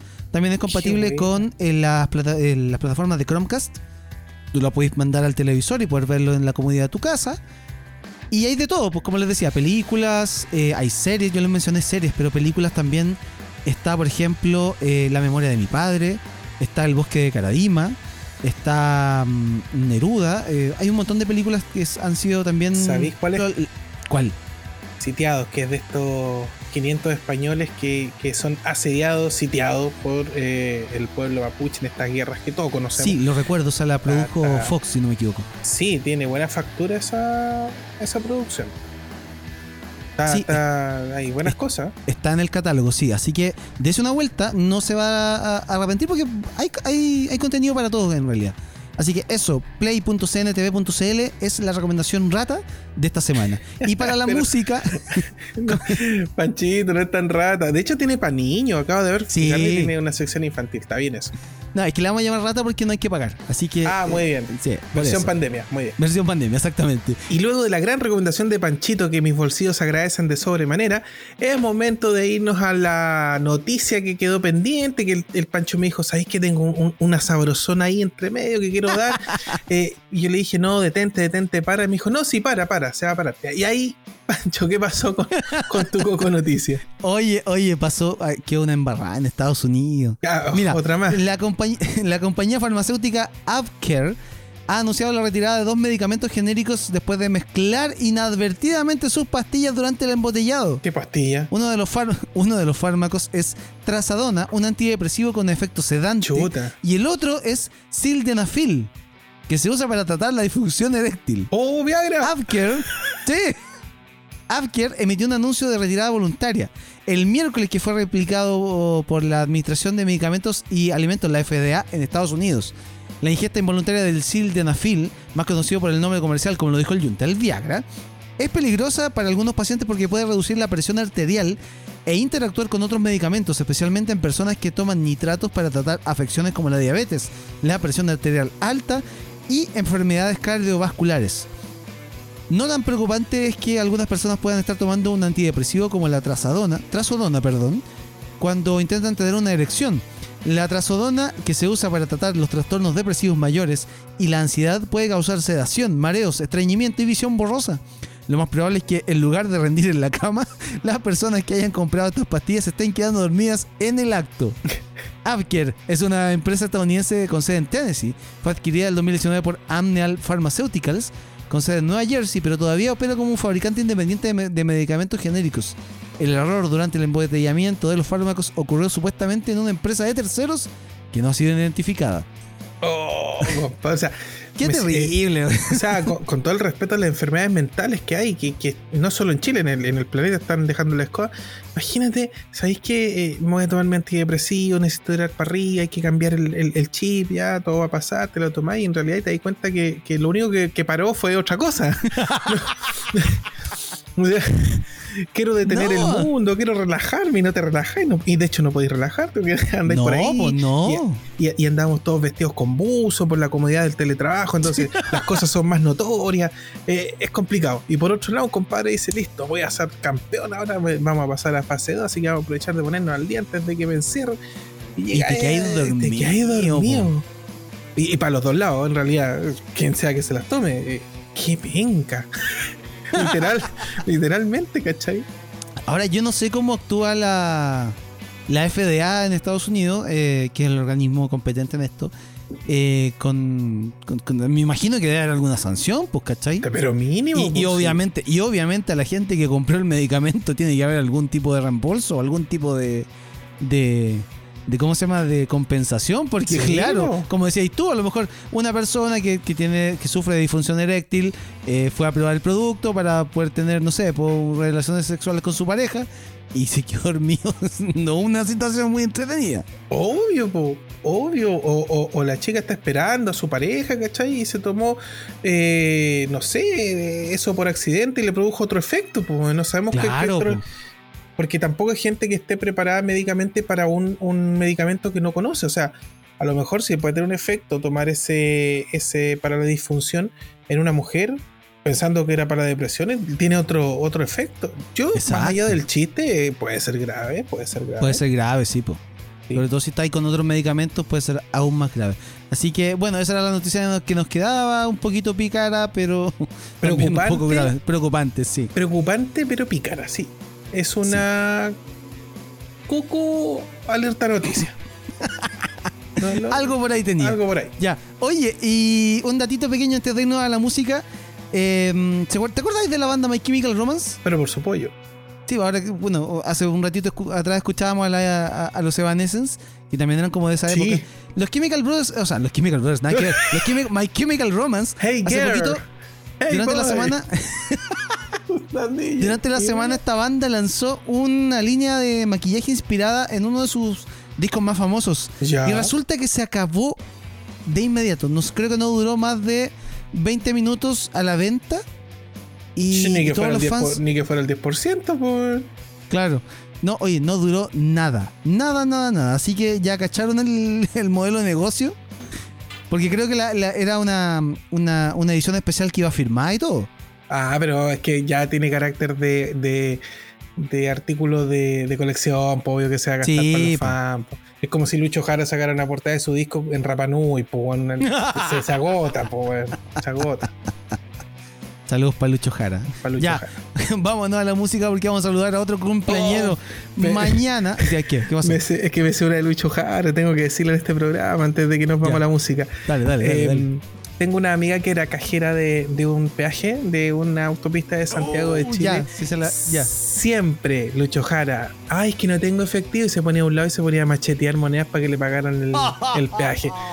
Chingate, Lucho Jara. No tuviste Ya. un golpe de suerte, ¿ya? Y cuando nos acercamos, no, ya no nos acercamos peligrosamente, ya estamos cerca de, la- de las Oh, 10, oh. de hecho yo creo que son más de las 10. Nos acercamos a la medianoche. claro, más cerca de la medianoche que de las 10. Tenemos que despedir el programa del día de hoy. Estuvo eh, cargadísimo de información, estuvo muy, muy, muy intenso. Son, son días intensos y Sí. eh, pese a la pandemia seguimos viviendo la mejor década para ser fanático. Sí, Fanático totalmente. de todo esto. Sí, la Totalmente. Tenemos la información, tenemos todo eh, en la palma de nuestras manos, en nuestros teléfonos, en nuestros computadores, y con el internet ahí. Así que felices de compartir un sábado más con ustedes. Junta, los saludos. Um, a todos los fanáticos que están en modo éxtasis con, con la premiación de los videojuegos. eh, eh, agradecer a Claudio que vino desde, desde el Olimpo de los Juegos a, a hacernos sus comentarios de lo que esperaba, no esperaba.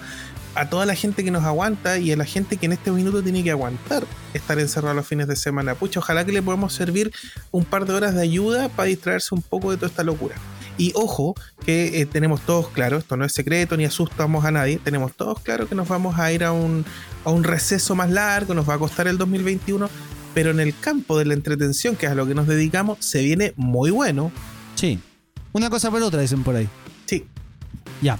Yo también le quiero mandar un saludo a toda la gente que nos escuchó hoy día, a la gente que se acompañó con nosotros, al- seguramente alguno que llegó por primera vez a nuestra sintonía. Los invitamos a que sigan escuchando nuestro programa durante los días sábados y si quieres saber más de nosotros, www.fansite.cl, ahí están nuestros podcasts, están nuestras redes sociales, están nuestros eh, programas de video que hicimos a mitad de año, está, hay, hay harta información para que nos, nos siga durante el resto de los días. Em, yo creo que ya tenemos que empezar primero a despedirnos y segundo a ver dónde vamos a comprarle los completos al Tito. Sí, eh, el Tito que les repetimos no pudo estar hoy día porque la pandemia todo lo cambió, la, o Sí. la fase 2 todo lo cambió, así que las prioridades se movieron y tuvo que hacer sus cosas. Sí, nosotros nos comprometimos a pagar una deuda al ganador de, del que la chuntara, el ganador de los, de los awards, Sí. de, los- de Game Award, Sí. ganó el Tito, le debemos completos, el tema es dónde los vamos a comprar. Sí, eh, si usted tiene alguna picada de completo, ya sea en Melipilla o en cualquier parte de Chile, mándenos un, un mensajito por WhatsApp o, o por redes sociales. Pues ahí vamos a, a, a- a ver cuál es la mejor. Sacamos una foto y la subimos a redes sociales cuando el Tito se esté comiendo ese completo. eh, de, no sé cómo se lo come el Tito, pero me- eh, que se lo coma. De frente, atravesado, es Sí, un artista, él sabe, se maneja. sabe, sí. Oye, quiero, quiero 30 segundos de seriedad, tristeza y pena. Y esto también va con de parte de Tito. Porque eh, ha muerto de coronavirus Kim Ki-duk, que es el director de una de las películas que más sacamos a relucir cuando hablamos de la cinematografía de Corea del Sur. Él es el director de la gran película Hierro 3 y nos deja, eh, producto del maldito coronavirus, nos deja un gran director con una extensa obra. Eh, denle un paseo en particular. Si tiene ganas de sentirse más humano que nunca, vea Hierro 3 del director Kim Ki-duk que nos acaba de dejar por el maldito virus. Uf, eso. Una lamentable noticia para los fanáticos del, del cine asiático. Sí, sí, Mm. e- e- es, una pena, pero son tiempos difíciles. eh, y, y bueno, hay que dar un poco los, los pasos adelante y, y eso, chiquillos, a cuidarse. eh, gracias Panchito, gracias Claudio, gracias Tito, gracias eh, a todos. A Ah, todos. y gracias Marvel por ese jueves tan loco. a todo Disney. Oye, de hecho, nos comprometemos a la próxima semana para seguir comentando toda esa, esa pila de lanzamientos que hizo Disney. eh, y también para seguir comentando este esta estrategia que está haciendo Disney en Latinoamérica de lanzar prontamente esta segunda plataforma de streaming para el contenido adulto de Sí. su catálogo. Eh, Sí, eh, lo encuentro relevante, no nos dio el tiempo para hablarlo. Y imagina que también se confirmó que va a salir Indiana Jones 5 y sería la última vez que Harrison Ford in- interpretaría el personaje. Tampoco lo vamos a poder hablar, qué pena. Próximo Icónico. programa. Próximo programa sin falta. Lo hacemos como todos los días sábados a las 20 horas en la 107.9 FM Sombras y en el www.fmsombras.cl y luego también en podcast. En un ratito más estará este programa en las plataformas de podcast, Spotify, Mixcloud, en la que usted quiera. Así que nos vamos por ahora. Junta, muchas gracias por invitarme a tu programa De nada, de nada. y los esperamos el próximo sábado a esta misma hora en esta misma frecuencia. Soy Francisco Romero Yo soy Fernando Hernández. y esto fue Fan Side. Chau, chau. Chao, gente. Acá lo mejor del cine, series, tecnología y todo aquello que nos hace fans. Escuchaste Fanside por la 1079 FM Sombras, siempre contigo.